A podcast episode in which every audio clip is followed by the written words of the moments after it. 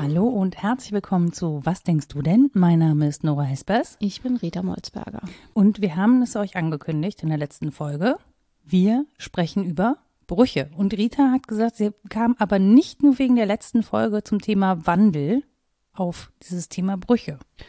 Was sich ja logisch anschließen würde, weil die beiden Dinge gar nicht so weit voneinander weg sind. Aber Nee. es waren, wie wir ja auch eingangs vor vielen Jahren mal besprochen haben, Alltagsbegebenheiten, die mich irgendwie ins Stutzen gebracht haben, über die ich gestolpert bin und von denen ich dachte, ach, die wären vielleicht mal besprechenswert. Und zwar war das zum einen ein lapidarer Kommentar eines mir sehr lieben Menschen, der sagte, ja, so Biografien mit Brüchen, das ist schon was, was insbesondere seine Mutter, es geht hier häufiger um die Mütter von Menschen, fällt mir gerade auf, interessiert. Und ich habe mich da so ein Stück wiedererkannt. Das ist schon so, es übt eine Faszination auf mich aus.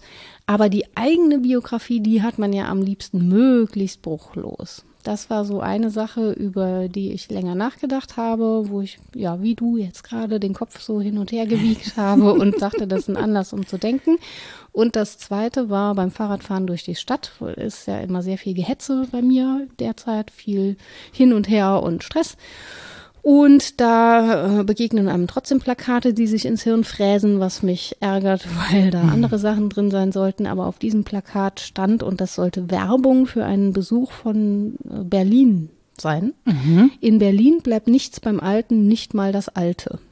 Und ich hatte sofort so einen ganz schlimmen Kloß im Hals und dachte, ach du lieber Gott, das ist ja furchtbar. Ja. Ähm, ich weiß schon, was der Impetus ist, um zu zeigen, wie alles so schön im Wandel und so weiter. ne? Wandel, Wandel. Ähm, aber die Frage ist ja schon auch, ist es nicht ein Bruch mit der Vergangenheit, wenn man sagt, nichts bleibt beim Alten, nicht mal das Alte. Ähm, da war ich dann wieder so halb beim Thema Brüche und ja, das waren so die zwei Anlässe, die mich ins Nachdenken gebracht haben. Ich war ja jüngst erst bei dieser zerbrochenen Berliner Mauer wieder. Aha. Ja, das ist ja sozusagen ein zeitgeschichtlicher Bruch, ähm, der deutlich sichtbar gemacht, der auch ja die Zeit überdauert hat und da immer noch so rumsteht. Ja, das stimmt. Und auf dem ja auch ähm, sehr viele politische Botschaften verewigt sind. Mhm. So, das ist ja so eine Open-Air-Galerie so ein bisschen. Ja, und das ist so schön, weil es, glaube ich, mh, zeigt, wo meine Gedanken so rausgekommen sind bei der ganzen drauf herumkauerei. Nämlich, dass ähm, Wandel und Bruch ohne einander ja nicht denkbar sind. Ich habe mich halt gefragt, ob das so ein Zeitstrahl ist oder ein wie immer gearteter Strahl und man sagt, da ist noch Wandel, das ist alles noch Wandel, aber ab hier ist es ein Bruch. Auch in der Biografie habe ich mich das gefragt und bei der Recherche, was es dazu wohl so für Texte gibt, ist mir alles Mögliche äh, vor die Füße gefallen, zum Beispiel Schulübergänge, das Thema Inklusion, wo sind da, äh, ne, wo finden da Brüche statt, weil ja Ausschlüsse stattfinden und Kontinuitäten abgebrochen werden. Dann eben klassisch die Biografieforschung. Ab wann spricht man da von einer Krise oder einem Übergang oder manchmal dann eben auch einem Bruch. Dann aber auch das Historische und das Systematische, zum Beispiel in der Wissenschaft. Reformpädagogik war so ein Beispiel, bricht angeblich mit den Traditionen, aber es gibt ja auch ganz viel Kontinuität. Und bei der Berliner Mauer, so wie du es jetzt geschildert hast, ist es ja beides ineinander. Also man sieht sehr deutlich, dass es einen Bruch gab. Also etwas ist abgerissen und abgebrochen worden und radikal anders gemacht worden. Aber das ist ja trotzdem eine Kontinuitätsgeschichte. Man kennt ja einen davor, einen danach und man kann es insofern auch als Wandel deuten. Und die beiden Dinge scheinen mir immer zueinander zu gehören. Und deswegen ist es vielleicht wirklich so, dass es ein Anschluss an die letzte Folge ist. Kann schon sein. Das habe ich aber tatsächlich auch gedacht. Ich, also beziehungsweise während du gesprochen hast, dachte ich gerade so, ist es ein Bruch oder ist es immer noch Wandel? Weil es geht ja weiter. Also wir hatten die Diskussion jetzt zuletzt übrigens, es summt etwas, weil das Fenster auf ist. Ich gehe mal davon aus, dass hinten irgendwo ein äh, Flugzeug lang propellert oder so. Wenn Wir ihr das können nur hören hoffen, solltet. dass es ein solch Genau. harmloses Geräusch ist. Ich, doch, doch, das ist es. Ich habe es Okay. gerade gesehen über Alles deinem klar. Kopf hinweg. Wir sitzen natürlich hier bei geöffnetem Fenster, weil A warm und B, ne, immer noch Pandemie. Wir Mhm. gönnen uns das, deswegen Hintergrundgeräusche. Äh, nee, aber ich habe das letztens gehabt ähm, bei Twitter tatsächlich in einer Diskussion und äh, da ging es um die Landfrauen. Mhm. Und dieser Landfrauenverband wurde nach 45 gegründet. So. Ähm, und dann fragte jemand, ähm, weil eigentlich gab es den auch schon vorher, also den gab es schon in 1800 irgendwas, Ende 1800 wurde äh, ein Landfrauenverband gegründet. Diese Frauen waren zum Teil eben im Nationalsozialismus nochmal aktiv. Der wurde aber irgendwie so aufgelöst und da eingemeindet ähm, und dann wurde sozusagen neu gegründet. Und dann fragte jemand, warum das denn ein Problem sei. Och. Und dann, dann ist halt immer, wenn wir sagen, naja gut, nach 45, es hat ja nicht einfach Puff gemacht. Ja. Alle Nazis waren plötzlich weggezaubert und die Menschen waren dann andere. Aber meine Geschichtsvorstellung war früher so. Meine auch. Ganz verrückt. Ja, meine, meine natürlich auch. Also weil, weil einem das aber auch so als, als klare Kante sozusagen, als klares Ja. Datum, als, als etwas, das man greifbar machen kann, so benannt wird. Und dann Ja. denkt man sich, okay, dann hat sich alles geändert. Und erst wenn man so älter wird, stellt man fest, naja, Ja. äh, nicht so dolle eigentlich. Und Mhm. in vielen Bezügen gab es da lange Kontinuitäten und das war ein, ähm, ein langer Prozess, der auch immer noch andauert und auch immer noch nicht abgeschlossen ist im Übrigen. Ne? Also das ist ja, das gehört ja auch mit zu der Erzählung, dass wir immer noch dabei sind, diesen Prozess aufzuarbeiten, weil wir immer noch so viele Leerstellen haben, unter anderem eben die Geschichte der Landfrauen, mit Mhm. der sich ja niemand so richtig beschäftigt hat, weil Frauen keine politische Bedeutung beigemessen wird. So, und ähm, das aber durchaus eine politische Bedeutung hatte, weil die natürlich ähm, das Ganze am Laufen gehalten haben, während die Männer äh, an der Front sozusagen äh, Hitlers Befehle ausgeführt haben. So, aber das finde ich, das finde ich so spannend, dass das natürlich immer noch vielen Menschen so geht, ne? Oder dass uns das, ich glaube, wir wünschen uns manchmal auch diesen Bruch. Wir wünschen uns Das manchmal, stimmt. dass es diesen Punkt gibt, an dem sich eigentlich alles ändert. Ja, dieses irgendwas, das uns, keine Ahnung, das uns vom Alten befreit und wir einfach neu anfangen können. Wir, ich glaube, wir wünschen uns die Brüche. Deswegen habe ich eben so mit dem Kopf hin und her gewiegt, als du gesagt hast, wir wünschen uns so einen bruchlosen Lebenslauf. Und ich weiß gar nicht, ob das wirklich so stimmt. Also ich habe manchmal das Gefühl, viele von uns träumen auch von so einem ganz anderen Leben. Und das wäre ja der Traum oder der Wunsch nach einem Bruch. Ne? Das stimmt, Etwas ja. so 180 Grad an, nochmal ganz neu anfangen. Wenn ich könnte, dann würde ich jetzt alles hinter mir lassen und in ein anderes Land gehen oder nochmal reisen oder auf den Bauernhof oder in die Stadt oder was auch immer. Ne? Aber diese, es gibt schon nicht nur den Wunsch nach Veränderung, sondern nach radikaler Veränderung. Und das wäre ja ein Bruch. Das stimmt. Das liegt möglicherweise daran, das war mein nächster Gedanke. Und schön, dass du das jetzt auch so in Worten mehrfach zusammengefasst hast, dass es auch Redundant. einen Wunsch nach Ganzheit gibt, ne? ein ganz neues Leben, ganz neue Erfindungen, ein ganz neues Narrativ. Und dann müssen wir Denn- uns mitnehmen. Ja, und letztlich ist der Bruch ja auch so eine Imagination möglicher Ganzheit. Ich will das Fragment, was alles nicht gut war, was unabgeschlossen war, was nicht mehr ich ist, will ich hinter mir lassen und ich will jemand Neues werden mit dem hehren Ziel, dann Ganzheit zu erfahren oder Aufgehobenheit oder irgendetwas, was heile ist, irgendwie so. Ich glaube, dass der Bruch und das Fragment eng zusammengehören, dass man dieses Puzzleteilartige hinter sich lassen will und sich dafür den Bruch wünscht. Ja, nicht um neue Puzzleteile aufzusammeln. Das sind, glaube ich, wenige Menschen, die so tief in der Einsicht sind oder äh, vielleicht auch so, so realistisch, optimistisch, dass sie das für sich annehmen, dass da sowieso neue Diskontinuitäten entstehen werden, sondern die meisten denken, ja, und wenn ich das abschließe, wenn ich das hinter mir lasse, dann kommt was Neues, Tolles, das ist schöner, runder, passt besser zu mir oder sonst wie. Also diese Brüche sind nach meiner Auffassung und so wie sie auch in der Literatur gespiegelt sind, ja häufig als Momente der Krise markiert, nach der etwas Besseres kommt. Daher auch diese Erzählung von der Krise als Chance, dass man dann aber, danach Ja, ja, danach. aber, Ja, dann kommt nicht eine neue Krise, nein, nein, dann kommt was ganz Gutes. Und dann kann man sich den Bruch Das ist gerade sehr wünschen. schmerzhaft. Ja. Ja, dann kann man sich den Bruch wünschen, aber man wünscht ihn sich ja nicht, um dann auf den nächsten Bruch zuzusteuern. Also ähm, was, glaube ich, das Schwierigere ist, ist die Einsicht, dass wir sowieso auf Bruchlinien unterwegs sind.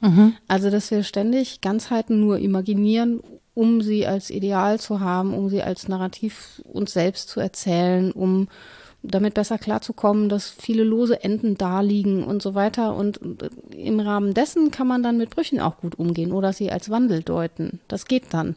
Aber wenn man die Einsicht hat, dass wir so recht viel mehr als Bruchlinien gar nicht haben, unserer Existenz und das alles Fragment bleibt, das ist schon gar nicht so ganz leicht auszuhalten, glaube ich. Das meinte ich mit diesem Wunsch nach einem relativ bruchlosen, nach einer relativ bruchlosen Biografie. Und ich glaube, dass wir uns wünschen, also ich glaube nicht, dass wir uns die bruchlose Biografie wünschen. Ich glaube, wir wünschen uns eine Unverletztheit, ja, so. aber trotzdem mhm. den, den Bruch sozusagen, ohne dass es dadurch zu Wandel, aber bitte schön. Genau, leicht nicht und schön. Auer. Genau, nicht Auer. Aber Bruch klingt Auer. nach Auer. Du kannst doch von deinem Fuß berichten. Ja, das ist tatsächlich so. Ähm, wenn meine Physiotherapeutin irgendwo draufdrückt, wo es wirklich sehr, sehr schmerzhaft ist, dann schreie ich nicht, sondern sagt dann immer, oh, großes Auer. ja, ja, siehst du. Ich würde aber auch gerne schreien. Bei so Bändern hat man, also ich habe dann so für Bänderdehnung okay, Bänderriss nicht okay. Genau. Weißt, Nein, das Abreißen ist nicht gut. Nein. Überdehnen irgendwie so, das geht gerade noch so. Also alles, was noch ins Narrativ des Wandels fällt, in Ordnung, aber was so ein Bruch darstellt, das, das tut weh. Also man kann sich selbst brechen, irgendwas. Ja. Ich habe mich aber gerade gefragt, als du gesprochen hast, ob man mit sich selber brechen kann. Ja, auch eine spannende Frage. So, also weil ich gedacht habe, na, dazu muss ich erstmal wissen, wer ich bin. Das hatten Den wir schon mal. brechen ja, ja. über mich. Genau, diese Folge hatten wir ja schon, ne? so wer bin ich eigentlich? Mhm. Aber ähm, diese Frage, kann ich mit mir selber brechen? Mhm. Also ich kann, du, ich kann, also ich im, zu mir im Spiegel, ich kann dich überhaupt nicht mehr leiden, wir sind keine Freunde mehr, ich spreche jetzt mit dir. Hm. Ja, also pädagogisch reflektiert gibt es da schon ein Phänomen, das in die Richtung weist, würde ich behaupten. Ich bespreche das häufig mit Studierenden, wenn wir die Grundbegriffe mal so durchdeklinieren mhm. und fragen, was ist Bildung, was ist Sozialisation, was ist Erziehung. Und nicht aus didaktischen Gründen, sondern weil es mich interessiert, frage ich dann häufig, erziehen sich erwachsene Menschen untereinander noch oder hört Erziehung irgendwann auf? weil das auch eine recht ungeklärte Frage ist, beziehungsweise eine Frage der Definition. Ich kann natürlich sagen, Erziehung ist etwas, was mir von außen zukommt und die kommt an ein Ende, wenn dann Mündigkeit erreicht ist, zumindest zu so und so viel Prozent, keine Ahnung.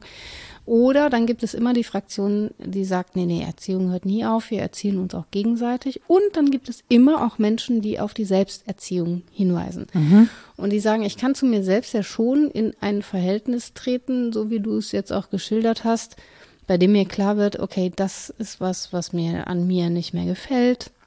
Das ist was, was ich gerne anders hätte. Die Vorstellung von einem selbst weicht von dem ab, was ich da im Spiegel wahrnehme, ob jetzt ein Spiegel vor mir hängt oder nicht. Ne? Und da möchte ich mich irgendwie anders zu verhalten. Und das kann man, glaube ich, schon Selbsterziehung nennen, wenn man das möchte. Ich mag den Begriff nicht so gerne, weil das, ich weiß nicht genau, weil, weil das so ein Außen-Innen suggeriert. Mhm von dem ich denke, dass das wieder nur ja, neue analytische Kategorie ist, die eigentlich nicht so richtig stimmt. Aber es hilft vielen, sich das so vorzustellen. Das war eine Krähe oder eine Elster, ne? Ja, das ist also lustige Tierwelt hier im Was denkst du denn Podcast? Ja, genau. Selbsterziehung. Kecker, Kecker. Aber, ja, da würde äh, ich auch, da würde ich auch lachen. Interessiert die, ihr seht die Vögel. Sie Hört die Vögel. müssen, müssen Vögel brechen. Ja. Wenn ja, wie viel? Naja, Eulen ja schon, nicht? Ich, ja, Gewölle. Ja, ich liebe Gewölle. meiner Lieblingsworte. So, nein, aber wir waren ja beim Bruch mit mir selber. Ja, also er Erziehung und Wandel herbeiführen. Also wir können zum Beispiel ja sagen, ne, ich möchte jetzt auf Fleisch verzichten, weil ich eingesehen habe, ähm, dass das nicht, keine Ahnung, für mich nicht ethisch vertretbar ist und mhm. deswegen entschließe ich mich, das anders zu machen. Und an der Stelle muss man ja schon Gewohnheiten verändern. So, mhm. das ist, glaube ich, was, das ich unter Erziehung fassen würde, also unter Selbsterziehung. Aber ich kann ja, also ich kann einen Wandel herbeiführen, aber ich würde das nicht als Bruch erleben. Nicht mal, wenn ich, also selbst zu, an dem Zeitpunkt, wo ich dann tatsächlich sozusagen den Vollzug mache und dann mich wirklich jetzt vegan ernähre oder auf was auch immer ich verzichten möchte, ähm, passiert das ja nie als Bruch. Das ist ja immer, hat ja immer eine Genese. Also es Mhm. hat ja immer so, eine, so einen langen Prozess und so und dann, dann vollzieht man sozusagen am Ende die Handlung, aber das ist nicht der Bruch und das meine ich mit so, kann ich mit mir selber brechen, dann wäre es ja nicht ein Verhalten, sondern dann wäre es ja mit mir selber, also so wie ich eine Freundschaft beende. Ja? Ja. Ich kann ja nicht mit mir selber eine Freundschaft beenden. Also ich kann mich scheiße behandeln, aber Ja, ich kann schon mit mir selbst befreundet sein oder nicht mit mir selbst befreundet sein. Ich glaube, aber ich komme ja nicht weg von mir. Aber genau, ich nehme mich halt mit Ja. immer in dieser Freundschaft. Ich werde mich nicht Ich so zieh richtig jetzt los. aus. Wobei ich ja genau aus. Es gibt ja schon unterschiedliche Grade von Radikalität, auch bei Trennungen von anderen. Wenn Mhm. wir jetzt das analog betrachten wollen, wie sich Menschen von anderen trennen oder von sich selbst trennen. Ähm, ja, also aus eigenem Erleben kann ich sagen, es gibt da sehr unterschiedliche Grade von Radikalität.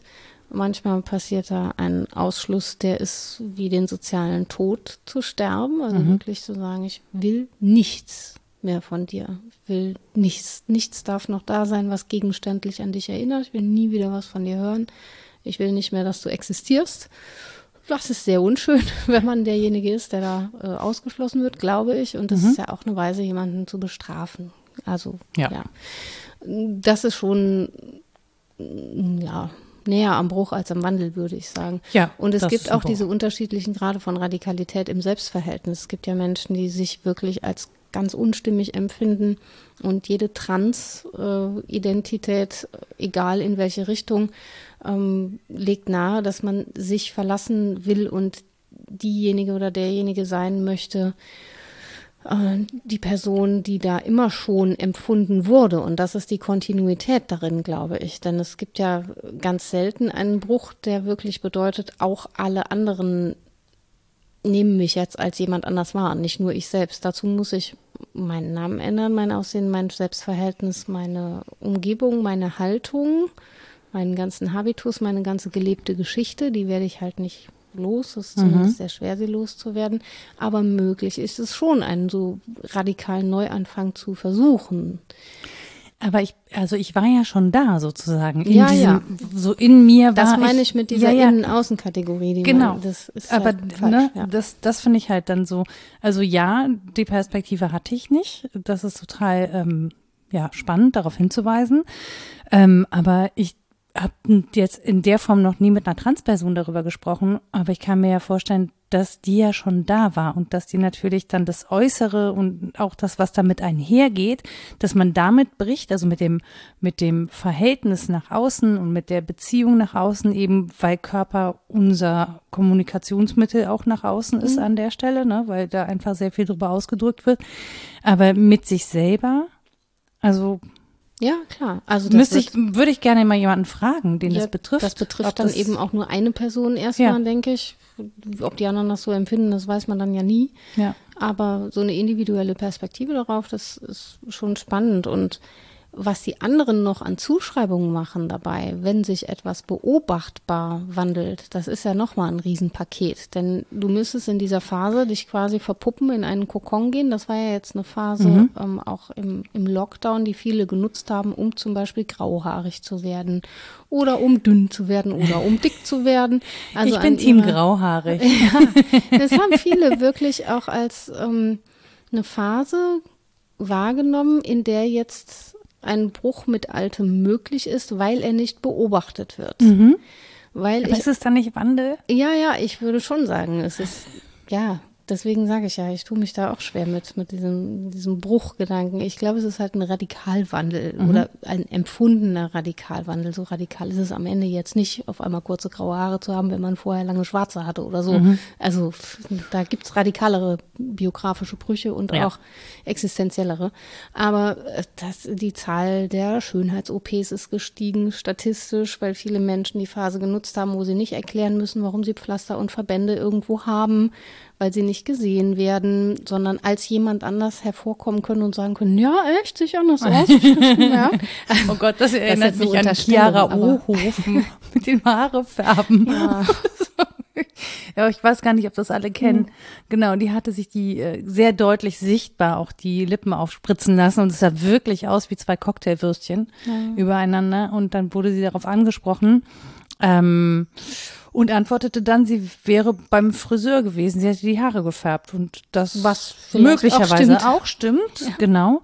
Ähm, ich meine, gut, auf der anderen Seite kann man natürlich sagen, warum muss man ständig das Äußere Ja. von Menschen kommentieren, ne? Aber das war, glaube ich, ich weiß nicht, wie lange das her ist, aber es war so ein Running Gag Ja. äh, mit dem Friseur. Deswegen erinnere ich mich dran. Ja, weil das Beobachtbare natürlich so schwer von der Hand zu weisen ist, aber Ja. Menschen wünschen sich ja, dass sie in der Stille ihres Kämmerleins mal was an sich vollziehen können und jemand anders werden können, ohne dass das ständig kommentiert wird und dass sie dann als jemand Neues, ich glaube wirklich, so ein Verpuppung, so eine Verpuppungsmetapher ist nicht so falsch, hervorkommen können und alle sagen, oh, ein schöner Schmetterling. Und es sind Oh, ein Aber auch- grauhaariger. Ich finde das zum Teil so tragisch, was man sich alles nicht traut, an Wandel zu vollziehen oder an, an Bruch auch mit Altem, wenn es denn ein Bruch ist. Also was zu unterlassen, einfach weil man ständig drauf angesprochen wird.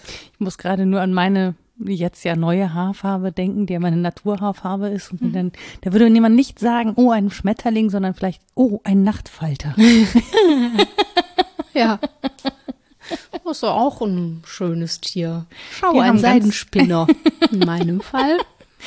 Die haben puschelige Antennen, diese Ja. Nachtfalter. Die sind ganz putzig. Ich finde die sowieso ganz spannend. Ich habe Ja. letztens so eine Raupe gefunden. Jui, sowas hatte ich noch nicht gesehen. Es handelte sich um einen Lindenschwärmer. Haben die Menschen hinten so, ein- so einen Pin am, Ja. am Poppes? Ja, die habe ich mal Das ist gefunden. ein, ja, das ist ein Analhorn. das ist ein Pin am Popo. Ich dachte, das wäre lustige Narrenkappe, nur falsch rum aufgesetzt. Aber nein, es ist ein Analhorn. Naja, gut. Wie dem auch sei, von Raupen und Menschen. Ach, das habe ich gar nicht empfohlen. Es gibt auch ein Bu- Buch dazu, das muss ich nachher noch suchen. Von Raupen und Menschen? Ich glaube, es ist von Midas Deckers, von Laufen und Menschen. Hm. Über so Verpuppungen und so. Naja, äh, davon ab. Aber dass man sich bestimmte Dinge nicht traut, obwohl man sie sich lange schon für sich wünscht, weil es ständig kommentiert und beobachtet wird und weil so ein Bruch zu kommunizieren ist. Irgendwie akzeptieren Menschen das nicht gut, wenn er einem nicht von außen zukommt, dann wird natürlich alles akzeptiert, muss ja auch. Also wenn jemand sagt, mir ist die Wohnung abgebrannt, Ja. ähm, oder ne, Hochwasser, was jetzt alles aktuell so passiert ist. Und noch Schlimmeres, dann ist es, da machen Menschen ein Häkchen dran und äh, enthalten sich der Kommentare, hoffe ich, oder der Negativkommentare zumindest in vielen Fällen. Die beherrschten. Ja. Ähm, aber bei selbstvollzogenen, selbstintendierten Wandelszenarien oder auch Brüchen mit dem Alten, wo man jemand Neues sein will in bestimmten Punkten, da wird man ständig drauf angesprochen. Und sei es nur das klassische ähm, Gewicht, mehr, weniger Muskelmasse, mehr, weniger Bart, ja, Bart, nein, bei Frauen besonders. Ähm, äh, habe ich auch schon erlebt. Oder dass Menschen gesagt haben, ich traue mich gar nicht, nicht zu lispeln, weil mich dann Menschen ständig ansprechen. Ich habe das ja jetzt 25 Jahre lang getan. Dann sagen die, oh, wollen wir das S aussprechen? Ja, konnte ich schon lange, habe mich aber nie angestrengt, weil es so ätzend ist. Oder meinen Dialekt verlernen. Und Menschen sagen dann, was sprichst du denn auf einmal Hochdeutsch? Willst du was Besseres sein? Also, ne, wirklich, das wird Ja, ja. ständig kommentiert. Stimmt. Und diese Brüche und Wandelszenarien, die man an sich selbst vollzieht und die gerade nicht so dramatisch sind, sondern vielleicht nur so ein Mühe dahin, dass man vielleicht eher die Person ist, die man sich vorstellt zu sein, ähm, die meinen dann andere immer kommentieren zu müssen. Ich finde interessant, dass da eine Diskrepanz aufgeht zwischen Wandel selber, also man selber erlebt es vielleicht als Wandel und das Gegenüber erlebt es aber als Als Bruch. Bruch, ja, gerade So. wenn man sich nicht so oft sieht. Mhm. Genau, also so ist es, also meinen Lebensentscheidungen äh, sehr, sehr häufig davon die Rede gewesen, ich hätte mir so 180 Grad Ja. Wendungen gemacht und dann Brüche produziert. Und du dachtest, äh? Ne, sowieso ist eine logische Konsequenz meines Denkens und Handelns. Ja. Ähm, so, ne? Also mir kam das natürlich nicht vor wie Brüche und mir kam es auch nicht, also viele Entscheidungen wurden von außen als sehr risikoreich zum Beispiel ähm, gelabelt. Ja, also das hätte ich mich nicht getraut, das hätte ich mich nicht, gemacht. Könnte ich nicht. Einer Könnte ich nicht. Genau, ja, könnte ich nicht. Könnte ich ja nicht. So leben wie du könnte ich nicht. Äh, ja, ähm, dabei glaube ich, wenn man wüsste, dass ich ein grundsätzlich sehr überlegter Mensch bin. Also es braucht den Impuls nachher für die Handlung, aber bevor das kommt, ist sehr viel auch Nachdenken über die Situation. Das heißt, man muss dir erstmal unterstellen, dass du ein überlegter Mensch bist und da gehen schon Ja, viele nicht mit, oder genau. was? Link. Ach echt, du hast nachgedacht? Hätte ich nicht von dir erwartet. Doch, doch, das ist tatsächlich einer Boah. der liebsten Sprüche, ist immer noch erst denken, dann sprechen. Als hätte ich Oh. nicht nachgedacht. Natürlich, also ich denke schon, bevor ich spreche, aber ich denke halt nicht über die Konsequenzen nach, bevor ich spreche. Für die andere Person. Möglicherweise sind sie dir auch ein Stück weit egal. Was noch viel bedrohlicher ist. Nein, ich habe wirklich, nein, ich habe wirklich lange nicht begriffen, ähm, was meine Worte auch für eine Wirksamkeit auf andere haben, weil ich mich nicht als selbst wirksam erlebt habe. Deswegen Mhm. wusste ich nicht. Also zum einen war mir nicht klar, dass Menschen Wert darauf legen, was ich sage. Oh. Und zum anderen war mir nicht klar, dass ähm, dass meine Worte dann manchmal so so punkt, also so zielgenau sind, so pointiert sind, dass sie dann tatsächlich auch pieken. Aber das weißt du jetzt inzwischen Ja, schon, ja, das- oder? Dass du gut ärgern kannst. Ich mache es deswegen nicht weniger, aber ich versuche es humorvoll. Aber bewusster. Und dafür ein Stück unfreundlicher. Einfach weil ich es kann. Nein, ich versuche in der Prägnanz sachlich zu sein. Okay. Und nicht persönlich. Ein redliches Bemühen. Sie war stets bemüht. Ja. Nein, aber das, das ist, glaube ich, so, eine, so, so etwas, was wir häufig feststellen, ne? dass wir jemanden erleben und sagen, ah, du hast dich aber sehr verändert oder das sogar als Bruch erleben. Und dabei ist sozusagen in der Person selbst eigentlich nur ein Wandel vor sich gegangen, der sich auch lange oft hingezogen hat. Das ist ja sel sind ja selten plötzliche Erscheinungen. Also Das kann mal stimmt. passieren, aber auch da, wo wir ähm, Trennungen als Brüche erleben, ist es ja selten so der Fall. Also jetzt mal abgesehen von den Teenagerjahren, wo man dieses Beziehung überhaupt erst ausprobieren muss. Ähm, aber also zumindest kenne ich das nicht. Vielleicht bin ich da auch oldschool oder habe zu wenig erlebt. Aber es sind häufig doch recht lange Prozesse, bis es dann zum finalen Bruch kommt. Ja, würde ich, ich jetzt- da kann ich jetzt nicht aus so ganz reichem Erfahrungsschatz schöpfen, weil es immer zu gut ging. Ich mag die Menschen, mit denen ich länger zusammen war. Die mögen mich zum Teil auch noch, verrückterweise. Und es war dann gar nicht so schlimm. Also natürlich gab es so Übergänge und schmerzhafte Situationen, aber wenn man sich mal viel bedeutet hat, bleibt ja auch eigentlich immer mal was übrig davon. War's. Nein.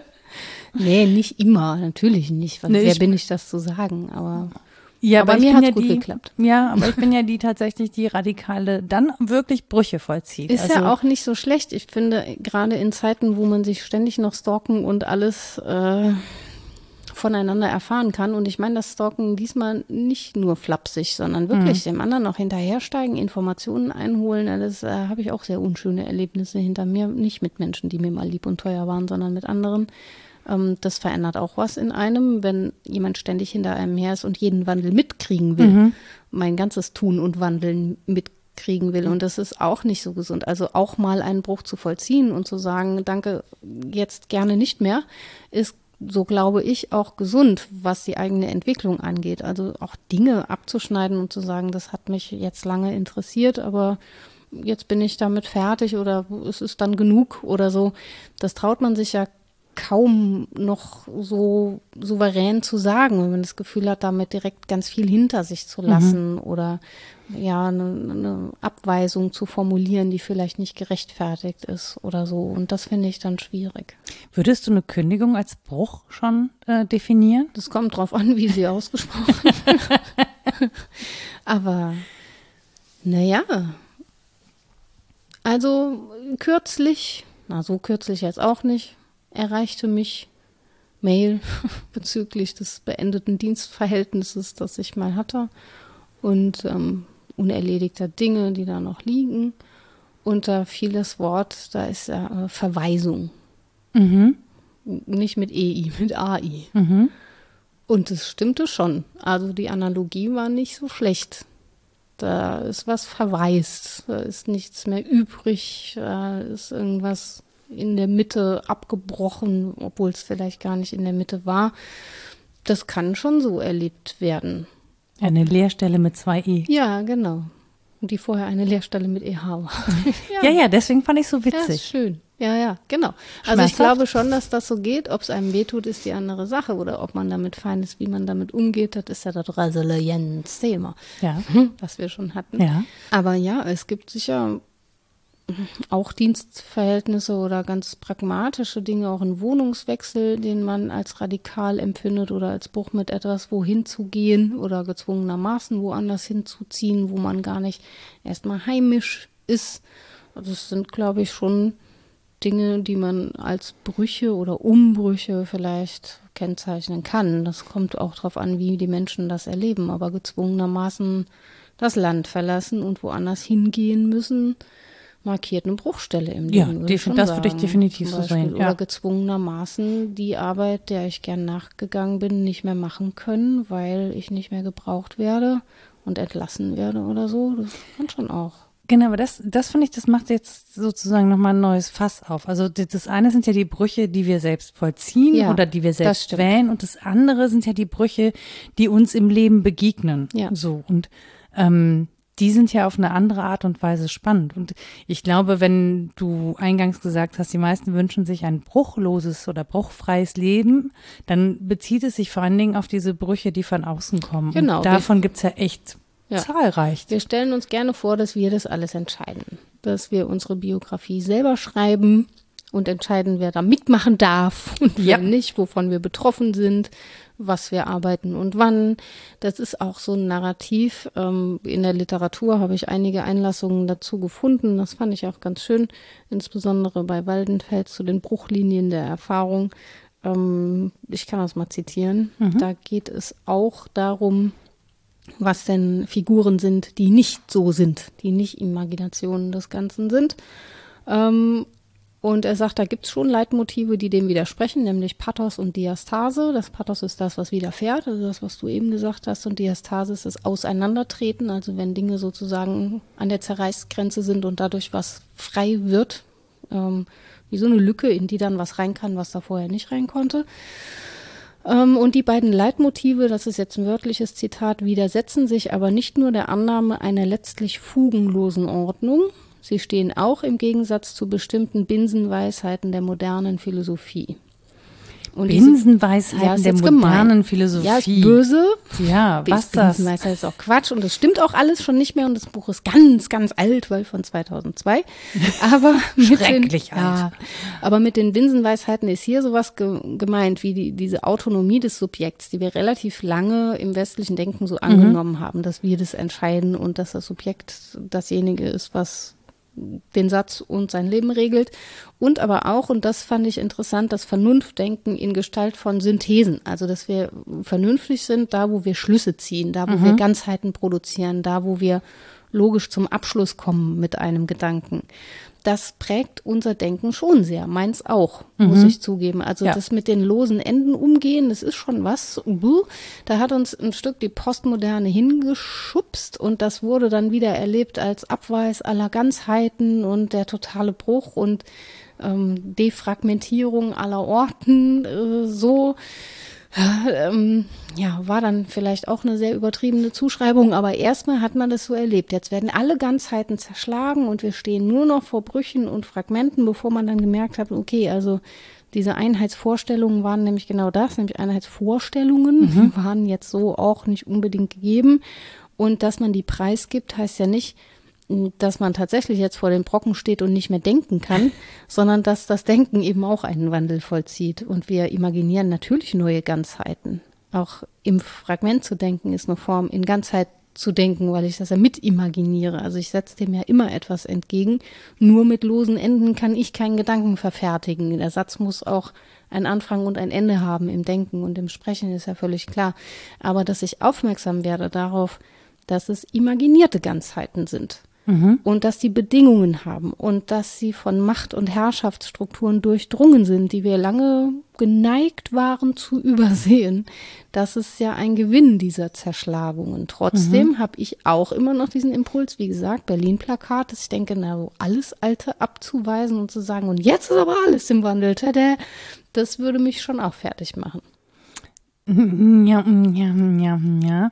Ich überlege gerade,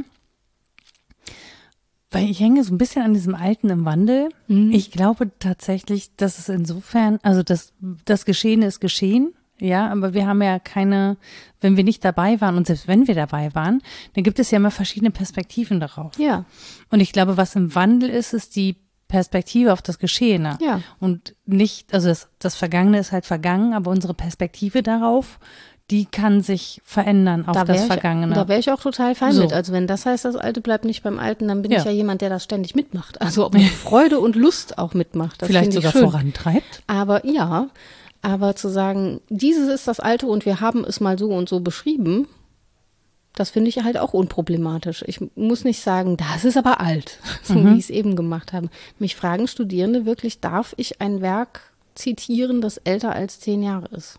Oder ist das dann nicht mehr gute Wissenschaft? Weil sie es anderswo so gehört haben. Jetzt kann das natürlich ein Hörensagen sein. Ich will auch niemandem, keiner dozierenden Person unterstellen, sie habe das jemals gesagt, aber irgendwoher kommen diese Gerüchte ja, dass nur das Neue das Gute sei. Und das ist natürlich einfach Blödsinn. Also da ist das Kind dann mit dem Bade ausgeschüttet, weil man genau das, was du jetzt erklärt hast, falsch verstanden hat. Ja. Weil der, ne, das Mehrperspektivische wird ja dann gerade unterbrochen. Das ist der viel radikalere Bruch. Nee, ich. du, du kannst das Alte zitieren, aber du musst dann auch den Wandel Ich sozusagen muss das mitzitieren. halt kontextualisieren. Genau, ja. Das ist ja alles, was ich tun muss. Aber anders geht ja Wissenschaft sowieso nicht. Ich kann auch nicht sagen, ich befasse mich jetzt mit Werken, die alle aus dem letzten Jahr sind und dann ist das der Stand der Forschung.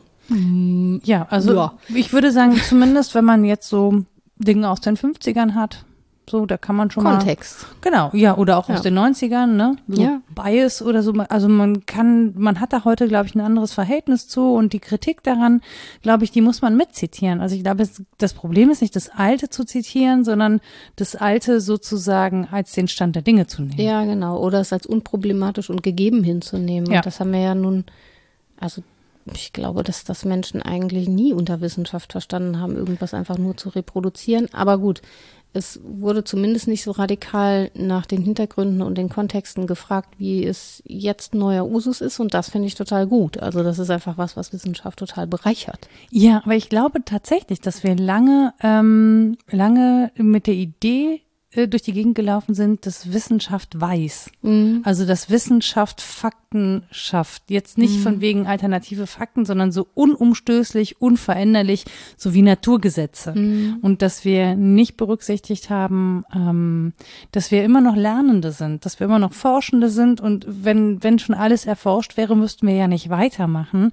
Und dass natürlich mit dem Zuge der Forschung ähm, bestimmte mh, bestimmte Dinge, zum Beispiel, ja, neu zusammengesetzt werden oder wir zum Beispiel aufdecken, wenn Fehler gemacht worden sind, weil ne, auch Forschung kann eben Fehler machen oder eben, dass Biases enthalten sind. Ne? Also ich meine, das, das haben wir total oft in Sozialwissenschaften, dass wir einfach sagen müssen, okay, das war biased, ja, da gibt es irgendwelche Vorurteile, die müssen wir mitbedenken, wenn wir das heute interpretieren. Wir haben heute ein Bewusstsein darüber Ja. und können das machen. Damals gab es dieses Bewusstsein nicht. Und es geht ja, ich meine, ein Beispiel ist ja zum Beispiel Gendermedizin. Ne? Also warum äh, wirken bestimmte Medikamente bei Frauen nicht oder eben auch bei Männern tatsächlich? Ne? Oder warum gibt es da ähm, unterschiedliche Reaktionen, warum muss man das unterschiedlich betrachten? Auch Alter spielt ja zum Beispiel eine Rolle, Gewicht spielt eine Rolle, ähm, auch unabhängig von Gender und trotzdem gibt es ja nur, also nicht jede Dosierung wird ja nach Gewicht gegeben, sondern es gibt halt so eine Standard-Durchschnittsdosierung. Ja. Ne? So Menschen sind aber selten Durchschnitt. Ähm, und da, glaube ich, lernen wir gerade dazu Ja. einfach. Und das kann man nicht mehr als gegeben annehmen. Ja, da ist es vielleicht auch Sache der Haltung derer, die da Wissenschaft vollziehen, ob sie das beklagen, dass es doch mal anders war und man noch das und das sagen konnte. Oder ob man, Man aber kann das das auch immer nicht. noch sagen und wird dann halt korrigiert, Ja, Mann. ja, klar. Ja. Das, aber das gibt's ja auch immer noch, ne? Ja, ja. Dass das mit so einem, ich sag jetzt das böse Wort, altväterlichen Gestus ähm, vollzogen wird oder ob man sagt, okay, das bereichert doch. Und dann gucken wir jetzt mal, was wir damit anfangen. Also es, nach meinem Wissenschaftsverständnis ging es nie um was anderes als um Hermeneutik, das heißt um Kontextanreicherung und um ein besser Verstehen, das darum weiß, dass es nie ganz verstehen wird. Wie, wie das ist auch so eine Imagination von Ganzheit. Aber das stimmt schon, das haben wir ebenso geteilt wie diesen Hurra-Glauben an ein Subjekt, das selbst seine Biografie regelt. Das ist schon was, was, selbst wenn es nie im Ideal vollzogen wurde, unser Denken so leise mitbestimmt hat und unser Empfinden möglicherweise auch. Das stimmt.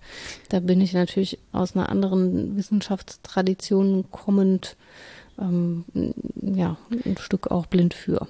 Ja. Genau, aber die Frage, die ich mir gerade stelle, ist, muss ich dafür nicht Kontakt zur Wissenschaft haben? Also ist das etwas, Nö, das ich als ich. Allgemeinwissen voraussetzen kann? Und das glaube ich nämlich tatsächlich auch nicht. Und da, da glaube ich, hat Wissenschaft die Aufgabe, sich besser zu erklären und mitzuteilen. Sie möge in den Alltag dringen und was, Ja. was zu sagen haben.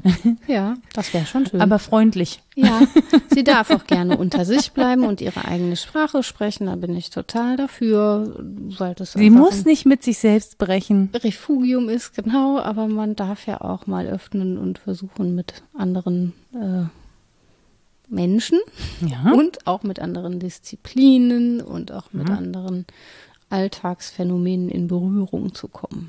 Das ist aber dann auch schon wieder eine Form von Aufbrechen, ne? Also ja, Bruch Aufbruch eben. wäre auch mein nächster Punkt gewesen. Ja, ja. Ach, Rita. Ist so schön, oder? Herrlich. Wenn Herrlich. Dinge aufbrechen, da war ich Ja. bei der Diastase und dieser Lücke. Ich habe schon Mhm. versucht, das Wort zu vermeiden, aber es ist ja so. Es ist wie, ich muss mit meinen Machtpositionen Platz machen für andere, Mhm. wenn die die einnehmen sollen. Ich muss die Muster aufbrechen, um Platz zu machen für etwas Neues oder ja, anders geht's nicht. Und dann kann ich eben auch aufbrechen in eine Zukunft, die mit der Vergangenheit eben nicht im, im Alltagsverständnis bricht, sondern mit ihr umgeht. Ach, jetzt habe ich tatsächlich Gehirnbritzeln. Das ist schön, ne? Das Ja, ging mir auch so dieses Aufbrechen so. ist gerade so, man sagt, na klar, natürlich brauchst du, also Aufbrechen hat es ja schon im Wort drin, dass es den Bruch braucht. Ja, Schön. ja, ging mir auch so, dass man endlich mal denken kann, ach so, es ist mit der Wiederholung auch so. Ja. Ne? Es ist ja so, selbst wenn ich postuliere, dass eine Ordnung ständig im Werden ist, also wenn ich sensibel dafür bin, dass mein bisheriges Verständnis nie statisch war, sondern dass ich das nur gehofft habe und dass es in Wirklichkeit, wie gesagt, eine Ordnung ist, die ständig im Wandel ist, ähm, dann ist sie das selbst dann da, wo sie sich wiederholt. Und das tut sie ja ständig. Sie holt ja das wieder, was schon mal war und macht das neu. Also das hatten wir beim Wandel, glaube ich, besprochen, diese Form der Wiederholung. Und das ähm, macht dann die Möglichkeit des, des Aufbrechens und des Aufbruchs aus, glaube ich, dass wir sensibel sind für das, was sich auch in der ständigen Wiederholung nochmal an Variationen bietet. Weil, wie du sagst, wir werden uns nicht los, wir werden unsere Geschichte nicht los. Zum Glück übrigens. Ich glaube, dass es wichtig ist für Menschen, dass sie ihre Herkunft kennen. Ich meine, das sozialwissenschaftlich Einge nicht, genau, nicht ihre- Eingebundenheit, Genau. glaube ich. Ja, so ist es viel besser. Ja, dass sie um ihre Bedingungen wissen und auch um, um das, was ihre Position so ausmacht und mit sich bringt an Verantwortung und so weiter. Das ist alles guter Kontext, den man kennen sollte.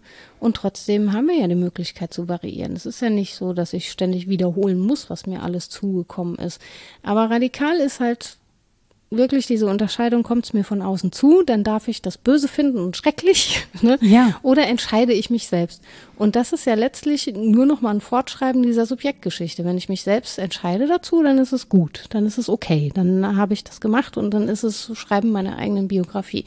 Wenn es mir von außen zukommt und irgendwie nicht gut integriert werden kann und mich stört und mm, irgendwie ja etwas ist, was mir zustößt, dann äh, darf ich das als furchtbar erleben und dann ist es ein Bruch, dann ist es kein Wandel mehr. Genau, das ist nämlich auch das, wo ich dachte so, also ich musste jetzt einfach mal bei mir, ne, ich kann auch Brüche selber initiieren, ne, wenn ich eben mit Freunden breche oder mit Lebenspartnerschaften oder was auch immer, äh, mit Kulturkreisen. Ne? Mhm. Ich kann ja auch, äh, Ja, keine stimmt. Ahnung, Sektenaussteigerinnen und die werden den Bruch wirklich sehr genau kennen. Oh ja. Und das ist dann zwar selbst gewählt, es ist trotzdem unglaublich schmerzhaft, weil und da das auch loszuwerden ist sehr, sehr, sehr schwer. Genau, ja, und das ist halt wirklich ein Riesenkraftakt, ne? Also Ja. da, und man will da zum Beispiel den Bruch, aber wenn man in solchen Beziehungen groß geworden ist, dann ist es total schwer, diesen Bruch zu vollziehen. Also man kann mit den Menschen brechen, aber auch da, ne, das, was einem eingeschrieben ist, damit ist halt sehr schwer zu brechen. Und das wissen, glaube ich, alle Menschen, die Traumata haben und Angststörungen, wie schwer das ist, das da tatsächlich so ein, Mhm. so ein, man kann einen Umgang damit finden, aber der Bruch wird nicht gelingen, weil es eben eingeschrieben ist. Also Ja. Es gibt einfach Dinge, die werden wir nicht los, ne? Die können wir verdrängen meinetwegen, aber die sind uns eingeschrieben. Also deswegen ist, glaube ich, dieses Eingeschriebensein in verschiedenerlei Hinsicht einfach sehr wichtig ähm, für uns und auch, dass wir das kennen, dass wir wissen, was uns eingeschrieben ist und woher das alles kommt. Ähm, das glaube ich schon.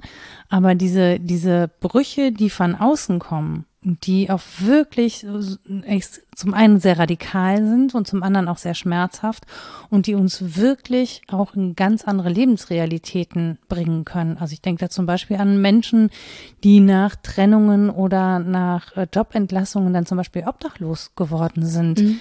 Ähm, Menschen, die fliehen müssen, mhm. ja, die wirklich, also wo es den Bruch ja gleich in mehrerlei Hinsicht gibt, weil etwas zerstört ist. Ja, weil etwas hinter ihnen zusammenbricht, das nicht wieder aufgebaut werden kann, das dann einfach weg ist. Ja, was nicht, wo man nicht mehr hin zurückkehren kann. Ich glaube, das sind so Brüche. Also, ne, auch wenn An die wir dachte jetzt, ich auch, ja. genau, also wenn wir jetzt von Aufbruch reden und so, dann hat man ja irgendwie so, ein, so eine Art sicheren Hafen, den man so verlassen kann und dann ähm, Aufbruchstimmung ist auch so positiv Genau. gelabelt, aber das kann auch ganz was anderes sein. Genau, und dann, dann, ne, vielleicht will man dann ja auch gar nicht zurück, aber wenn du, wenn es einen Bruch gibt, weil hinter dir die Welt wirklich zusammenbricht, in ein, in ein Nichts fällt, ähm, dann ist es, finde ich, eine ganz andere Form von Bruch. Und das erleben wir gerade. Und ich habe das Gefühl, dass wir das in vielen Fällen nicht gut nachvollziehen können. Was auf der einen Seite gut ist, weil das heißt, es passiert nicht so vielen Menschen. Ähm, auf der anderen Seite, glaube ich, brauchen wir aber zumindest eine, ein Mitfühlen, damit wir sensibel dafür sind, was das eigentlich bedeutet. Also, Mhm. dass zum Beispiel eine Flucht nicht nur bedeutet, sein Land hinter sich zu lassen. Das übrigens, diese Brüche, das gilt natürlich auch für die vielen, vielen Menschen, die seit Jahren an Europas Außengrenzen in Lagern leben, ihre alten Leben nicht mehr zurückbekommen und auch keine neuen. Also Mhm. ja, wo der Aufbruch sozusagen auch ins Nichts geht Mhm. oder in ein Existieren, aber nichts darüber hinaus. Ähm, und da finde ich, äh, verliert es für mich diese, ähm, ja, das, was wir eingangs sehr positiv, genau, was Ja, wir ja. sehr positiv besprochen haben. Ne? Ja, aber das ist das, was ich mich gefragt habe, wenn jetzt jemand mit dieser Erfahrung an diesem Berlin-Plakat vorbeifährt. Mhm. Wie wird das denn empfunden? Nichts bleibt beim Alten, nicht mal das Alte. Das, pff, das kann schon auch sehr zynisch wirken. Ich verstehe, dass Menschen angesichts dessen auch trauern können. Also, dass Ja. das nicht nur bedeutet, oh, yay, wir gucken neu auf das Alte, wir kontextualisieren oder so, sondern ich kann auch wirklich mal einen Verlust erleben haben und da- darum trauern, dass das Alte nicht mehr ist. Das ist Menschen, glaube ich, auch gemäß, je nachdem, was sie erlebt haben. Und wenn das in Form von Trauma daherkam, dass das Alte auf einmal weg war, dann ist das schlimm. Und das könnte tatsächlich, also ich meine, vielleicht geht es eben auch Menschen so, die ähm, in einem Regime gelebt haben, wie der, also in einem Land, das es nicht mehr gibt, wie Ja. eben die DDR. Ja. Ja, also natürlich ist der Fleck Das hat Politik ja auch ganz so? lange nicht verstanden, dass es, dass es das auch besprechen muss, was Ja. da alles weg ist. Das war ja nur, oh, jetzt ist endlich das gute Neue da und niemand hat gefragt, was da möglicherweise vermisst wird oder was am Alten als gut erlebt wurde oder wo Kontinuitäten Ja, von den Menschen als wünschenswert erlebt worden wären. Das war Ja, aber selbst wenn man es nicht gut findet, kann es ja trotzdem ein Verlustgefühl Ja. geben. Also selbst dann Ja. ist ja etwas nicht mehr da. Genau, und dann Ne? ergehen sich Menschen in so ganz komischer Nostalgie. Das kenne ich von mir selber auch, dass man auf einmal umdeutet und dann war am Alten auf einmal alles gut, weil, weil es weg ist. Als es noch da war, war es beschissen. Aber jetzt, Jetzt, wo es weg ist, hätte ich es doch gerne wieder. Kann ich es noch mal sehen? ja, ja, ja. Ja, ja, aber das, ähm, ja, ich, ich glaube, das ist so ein Ding, das packen wir nicht so gerne an, ne? Mhm.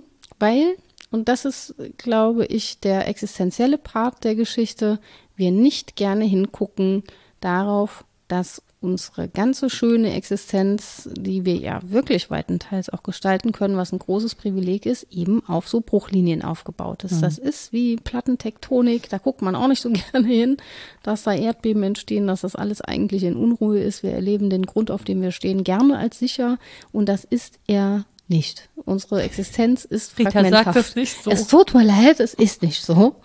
Es, ähm, ja, ich habe schon öfter diesen, dieses kurze Stück der Mensch als Fragment, glaube ich, zitiert. Mhm. Auch das zu kontextualisieren und sehr alt und, und so weiter. Aber ja, Eugen Fink, ich mache das Zitat einfach, schreibt, seit Jahrtausenden ist der Grundriss der menschlichen Existenz geprägt gewesen durch die in Arbeit, Kampf, Liebe, Spiel und Tod sich meldende Endlichkeit. Es ist nicht die einzige Weise, auf die Dinge zu gucken. Wir wissen ja, dass Hannah Arendt auch nicht nur von der Endlichkeit, mhm. sondern von der Geburtlichkeit auf die Dinge gucken kann, was ähm, nicht unbedingt das eine negativ und das andere positiv ist, sondern was einfach das andere Ende der Linie markiert, man kann auch mit der eigenen Geburt hadern und die eigene Endlichkeit umarmen. Das ist jetzt nicht so einfach ähm, zuzuweisen, was das Gute und was das Schlechte ist.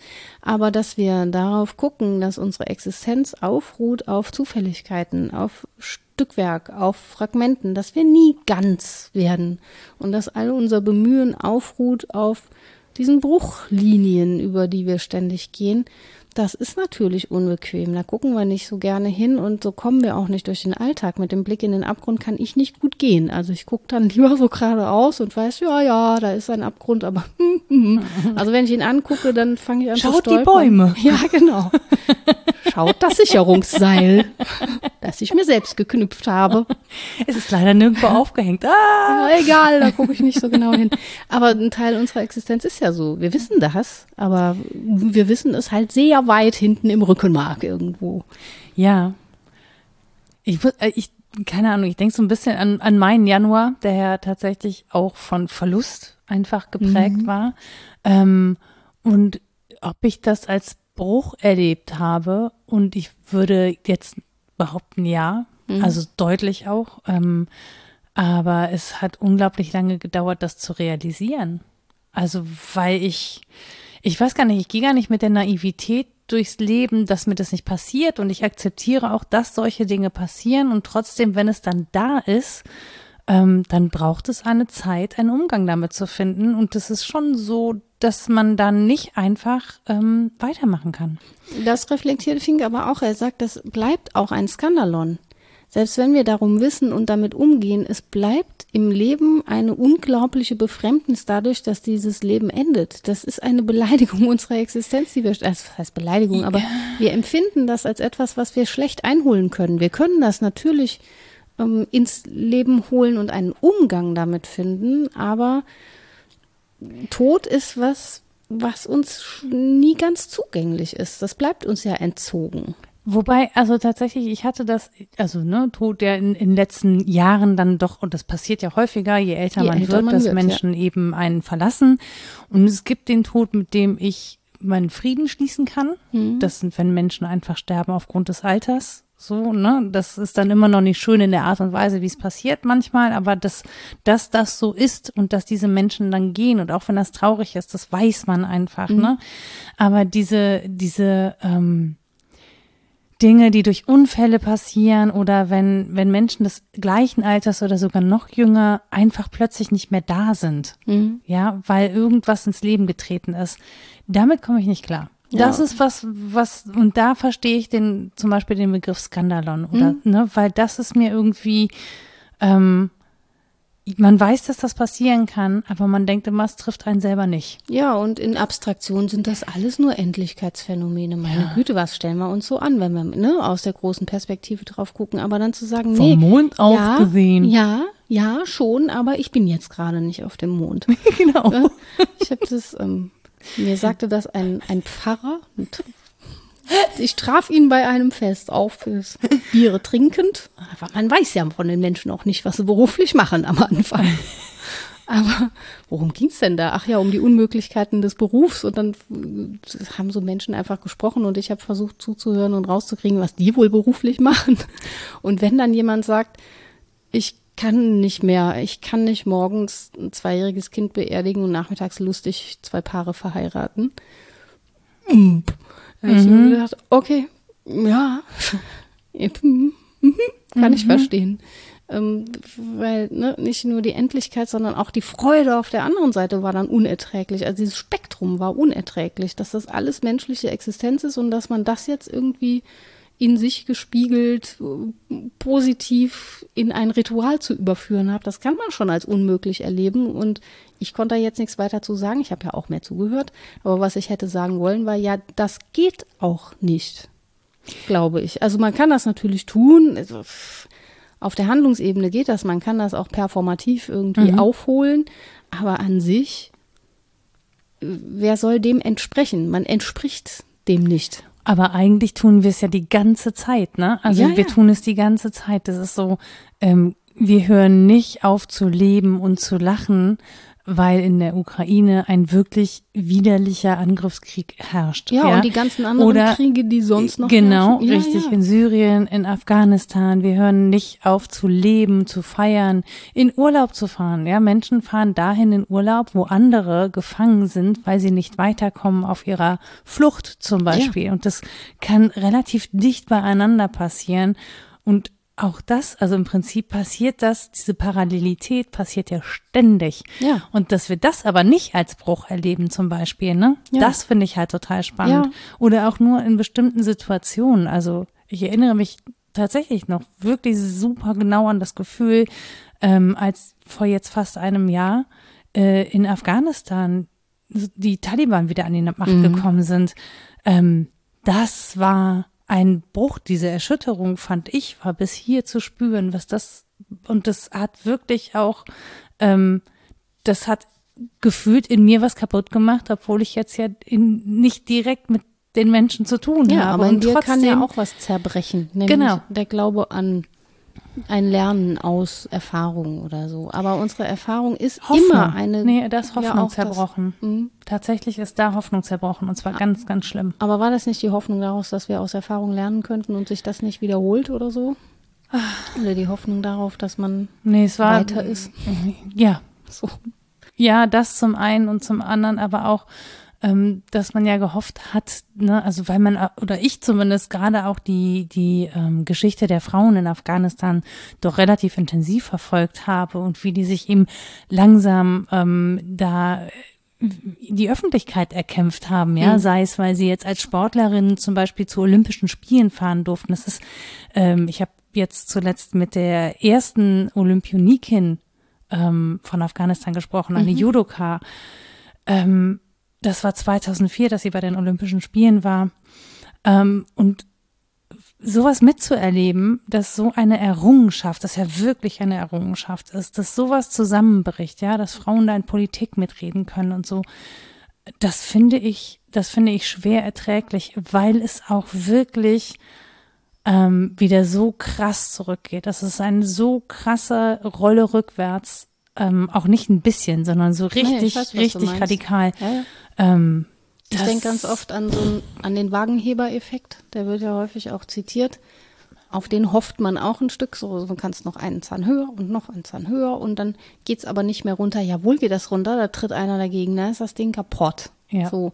Oder es geht mit einem Ratsch geht's runter. Nicht Zähnchen für Zähnchen und ach, dann mal wieder eins hoch und eins runter. Hm. Äh, äh, das ähm, hat man so nicht auf dem Schirm, aber Ereignisse passieren und jemand tritt dir den Wagenheber unterm Wagen weg, wenn du noch einen Wagen fährst. Also um jetzt in der Metapher zu bleiben. Ähm, und letztlich ist es eine sehr ehrliche Weise, auf unsere Existenz zu gucken, denn menschliches Leben ist Erfahrung, ist gebrochene Erfahrung. Immer, wie du sagst, auch nebeneinander parallel, in, in, im gleichen Moment passieren so viele unmöglich vereinbare Dinge mit meiner eigenen Existenz und auch durch meine eigene Existenz, was ich alles verursache in diesem Moment, wo ich spreche, das, da habe ich ja schon keinen Zugriff mehr drauf, dass ich letztlich wirklich Ganzheiten und heile Ganzheiten imaginieren muss, um gut durch den Alltag zu kommen. Ich kann sonst nicht, also ich kann sonst nicht mehr, wenn ich da ständig hingucke und es immer im Bewusstsein habe, dann wird das Leben unlebbar. Ich kann es dann noch im Entwurf für jemand anders tun, für, weiß ich nicht, nächste Generation, im Abstraktum oder konkret für ein Kind, das man selber hat oder eins, das einem nahe ist oder irgendwie so. Denn Menschen sind ja auch generative Wesen, das heilt uns ein Stück, dass wir unsere Existenz weitergeben. Das macht auch dieses Skandalon etwas weicher, dafür geht aber die die, die Generation vorher, aber wie gesagt, dadurch, dass wir generative Wesen sind, ist das so ein, ein Stück ähm, verwischt vielleicht, dass man das als Skandalon empfindet. Aber trotzdem ist da ja meine eigene, je individuelle Existenz und wenn ich auf die gucke, dann ist das nichts als ein Riesenhaufen gebrochener Erfahrung, die ich als eine Ganzheit erzähle. Und wie du eben sagtest, es ist mir ja so viel eingeschrieben. Das Schreiben ist auch eine Metapher, die in der Forschung hierzu ständig vorkommt, aber kaum reflektiert ist. Und ich habe einen schönen Band dazu gefunden zur Biografiearbeit. Da gibt es jetzt inzwischen ganz viel. Das waren relativ früher wo es um das Schreiben als Auffinden und als wissenschaftlichen Zugang geht und mittendrin ist so eine leere Seite. Die heißt Bruch. Mhm. Oben steht Bruch, dann kommt eine leere Seite. Und dann habe ich mich so geärgert, dass da eine Fußnote dran ist. Ich, so, ich lasse hier eine Seite frei, um zu markieren. So, ja, danke. Habe ich dann jetzt verstanden. Muss man aber machen wahrscheinlich. Also auch das versucht man einzuholen und zu kontextualisieren und wieder zu sagen, warum es einen Sinn hat. Das ist so schwer. Ne? Oder dieses, dieses Kate-Stück mit der Stille, wo jemand den Klavierdeckel öffnet und vermeintlich nichts tut. Und er macht ja nicht nichts. Auch mhm. diese Minuten sind natürlich nicht nichts, aber sie sind ein Bruch mit dem, was sonst Musik ist. Aber das auch wieder erklärend einholen zu müssen und der Wissenschaft und der Forschung zuzuführen, das ist auch so ein. Ich, ich habe ich gerade so viel Comic im Kopf, es ist ganz schlimm. Lass uns teilhaben. Zumindest mich. Naja, ich dachte, naja, bei WissenschaftlerInnen müsste konsequenterweise auf jedem Grabstein eine Fußnote sein. Ja, das stimmt. Sie beschäftigte sich mit, bei mir soll ja stehen, sie beschäftigte sich mit Langeweile und Dummheit. Fußnote, aber nur wissenschaftlich. ja, also das dachte ich gerade und dann war es auch, ich glaube, beim nächsten Bruch werde ich jetzt an die Fußnote denken. Beim ich nächsten Erbrochenen. ja, es hat ja, alles so, immer in Fußnoten, Leben halt, in Fußnoten. So, ich halte so einen Zettel dann hoch. Wieder das Leben in Fußnoten. Vor allen Dingen mit gebrochenem Fuß. Ja, ja auch das noch. Gebrochene, Gebrochene Fußnoten. Fußnoten. Das ist ein schöner Titel für diese Folgen. So, oh und wieder wohnen Menschen dem bei, dass ja. die Titelfindung während der Folge passiert. Aber sie, sie passt gerade so. Ja, es stimmt von, ja auch. Ja, es ist wirklich ein Knaller, wie das immer wieder zustande kommt. Verrückt. Ich hoffe, ihr konntet uns folgen, aber ja, äh, ich, ich musste gerade daran denken, dass wir als Menschen ja auch trotz allem die Gabe haben, und das ist vielleicht das Tröstliche an den Brüchen, ähm, nicht da zu verharren. Also ja. irgendwie äh, entwickeln wir uns auf diesen Brüchen. Also auch das ist ja Aufbruch, ja. dass wir aufbrüchen. Ja, ja so. so schön, ja. Ja. Mensch, in ein Wort so viele Bedeutungen ja. plötzlich. Es, wird so, ne, ja. es, ist, es ist plötzlich so, äh, es ist plötzlich so ähm, aufgeladen und mhm. es ist so, so, so, es nimmt Raum. Also dieses Wort nimmt gerade einen Raum ein, mhm. den es vorher in, in meinem Wortschatz nicht hatte. Also nicht so ja, viel Bedeutung bei, und Konnotation und so. Das finde ich gerade sehr spannend. Ich kann das ja immer nur denken, wenn du mit mir sprichst, das ist das Schöne. Allein auf dem Fahrrad macht das so, dann ist das alles sehr diffus irgendwie da, aber wenn es ausgesprochen ist, dann kriegt das ähm, Raum und Tiefe und das ist total schön. Ja, ich mag das gerade wirklich sehr. Genau, und ich hoffe, ähm, ja, dass wir jetzt diese, diese anderen Brüche auch noch besprechen. Ich glaube, das gehört einfach dazu und das ist vielleicht auch der Bruch in dieser Folge. Möglicherweise. Möglicherweise. ähm, aber auch das ist doch komisch, ne? Man kann es nicht stehen lassen. Ja, man könnte jetzt aufhören, fertig. Schaffen wir aber wieder nicht. Nö. Tschüss. Wir brechen mit der Tradition.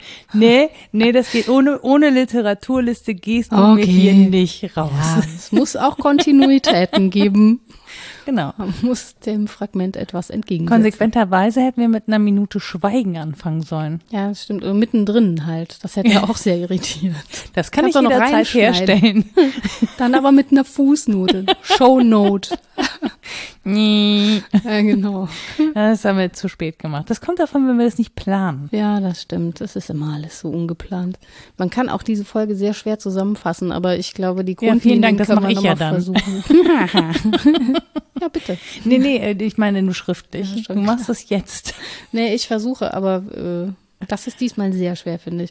Also wir haben natürlich den Aufbruch oder das Aufbrechen in seinem Zusammenhang zum Wandel besprochen und gefragt, ob es der Grad der Radikalität ist, der vielleicht den Unterschied macht.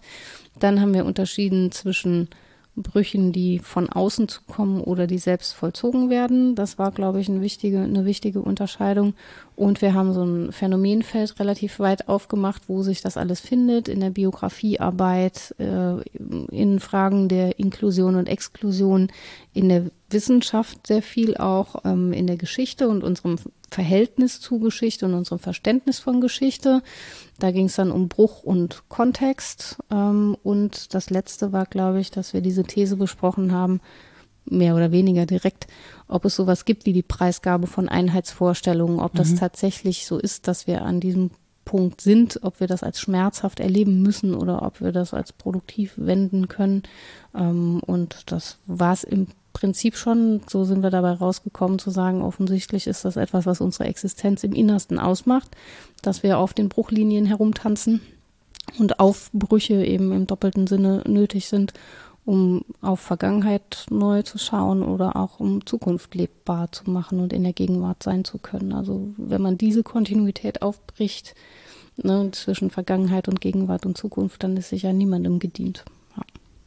Ich bin fasziniert, wie du sowas alles noch äh, zusammenkriegst. Wenn das mal so stimmt. Doch, doch. Stimmt alles vergessen. Ich habe hab genau zugehört.